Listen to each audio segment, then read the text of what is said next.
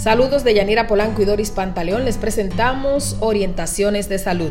Hoy vamos a hablar de la sangre, ese líquido vital de que en la República Dominicana no hay una cultura de donar voluntariamente. Doris Pantaleón, como especialista en comunicación en salud y encargada de esta área en Listín Diario, nos explica la realidad actual de la sangre en República Dominicana, un país con tantas emergencias y que no tiene reservas para enfrentarlas. Sí, asimismo, la población no se le ha educado sobre la importancia de donar y por lo tanto no existe de Yanira en el país una cultura de donación voluntaria de sangre. Eso hace que las personas solo se acuerden de esta necesidad cuando algún familiar se enferma o necesita ser transfundido o cuando va a someterse a una cirugía electiva y en el centro de salud le ponen como requisito que necesita llevar una o varias unidades de sangre. Por eso el requerimiento de sangre o alguno de sus hemoderivados, como son las plaquetas, plasma, glóbulos rojos, entre otros, se convierte en un verdadero dolor de cabeza porque es la gente la que debe salir a buscarla y para ello requiere no solo de dinero para pagar el costo de su procesamiento, sino también de llevar donantes de reposición. Doris, ¿por qué pasa esto en el país? Vemos que el familiar o el pariente son los que tienen que trasladarse y hacer todas las gestiones para obtener una pinta de sangre. Esto pasa porque hasta la fecha el Estado no ha jugado el papel protagónico que debe jugar como responsable de garantizar la salud de la población. Fruto de ello, en el país hay alrededor de 116 bancos de sangre dirigidos en su mayoría por entidades no gubernamentales y por el sector privado, por lo que el costo al paciente de una unidad de sangre o alguno de sus derivados puede rondar entre los 1.800 y 5.500 pesos. Doris, parece que hay una esperanza de solucionar todo esto con un solo centro. Sí, a partir de noviembre se pretende abrir el Hemocentro Nacional, que será el centro oficial que se dedicará al acopio, procesamiento y distribución de la sangre su intención es que con su funcionamiento ya las personas no tengan que salir a buscar sangre, como ocurre actualmente, sino que el requerimiento se haga a través del centro de salud donde el paciente esté ingresado.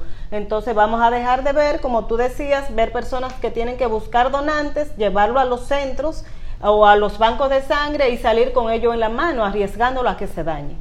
Muy, muy buena noticia, pero hay otra cosa. ¿Quiénes pueden donar sangre?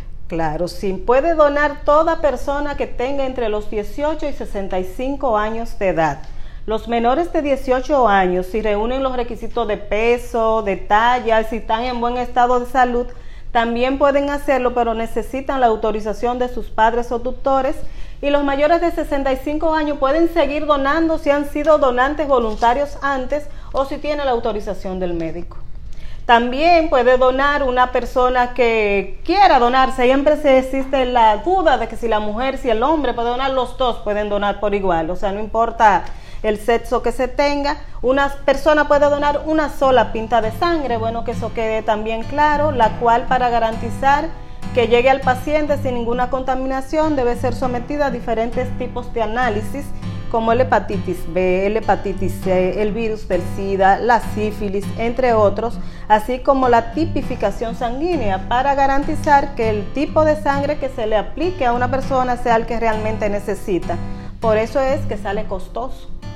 En orientaciones sobre salud, nosotros queremos llevar recomendaciones a las personas que, escuchando esto, quieren dar ese primer paso y hacer sus donaciones. Sí, lo más importante es despertar la conciencia de la población de la importancia de donar y que eso no perjudica la, su salud, sino que por el contrario lo va a beneficiar a otra persona. Ese cambio puede hacerse o puede lograrse, pero para ello debe empezarse educando desde la niñez, desde esos primeros años de escuela, hablarle a los niños sobre la importancia de donar y por qué se debe donar. Además, no deben hacerse campañas solamente en fechas alusivas al Día Mundial de Donación de Sangre, como está ocurriendo actualmente, sino que son campañas de, de educación y de orientación que deben mantenerse permanentemente a través de los medios de comunicación. Pienso que también deberían utilizarse para estas campañas educativas a los clubes, los espacios comunitarios, para difundir mensajes así como utilizar diversas herramientas de comunicación que actualmente están a nuestros alcances para llevar charlas, obras teatrales y otras herramientas que permitan a la persona saber cómo y cuándo donar. La Organización Mundial de la Salud refiere que la sangre es el regalo más valioso que podemos ofrecer a otra persona. Es el regalo de la vida. Estuvieron con ustedes Deyanira Polanco y Doris Pantaleón. Esperen nuestras próximas orientaciones de salud este jueves por listindiario.com.